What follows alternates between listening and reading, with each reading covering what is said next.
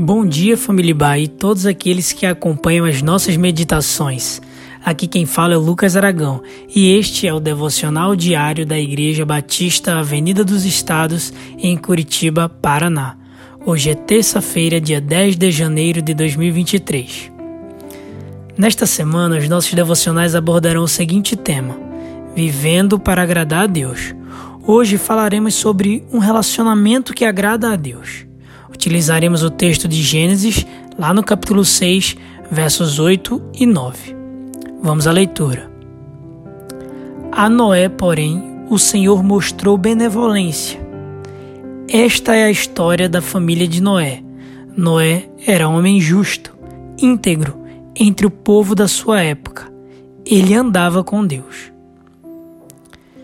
Vimos no devocional de ontem que agradar a Deus é o principal propósito de nossas vidas.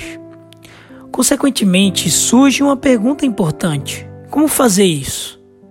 A Bíblia, como livro guia de nossas vidas, nos concede vários exemplos de alguém que soube agradar a Deus. E um destes é o Noé. Este homem, de forma distinta, soube deixar o nosso pai feliz. Lembrando um pouco da história deste homem, percebemos que em sua época as pessoas estavam distantes de Deus. E além de Noé, não havia sobre a terra alguém que agradasse ao Pai. Todos haviam se corrompido e a violência havia se propagado por todo lugar. No verso lido, percebemos que Noé andava com Deus, ou seja, ele tinha uma intimidade com o Criador. E este foi o fator que fez com que Deus tivesse compaixão e pensasse no futuro da humanidade.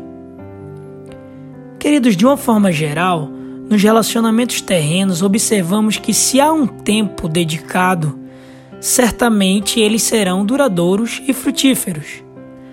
Neste aspecto, a nossa caminhada com Deus é bem semelhante. Se compartilhamos nossa vida com Deus de forma sincera, ele passa a ser o nosso amigo e ajudante. O Criador nos fez para agradá-lo e ele deseja que tenhamos um relacionamento com ele. Quando Noé recebeu a ordem de Deus para construir uma arca, ele foi fiel, ou seja, mesmo sendo motivo de chacota, não titubeou. Isso aconteceu por ele estar íntimo de Deus.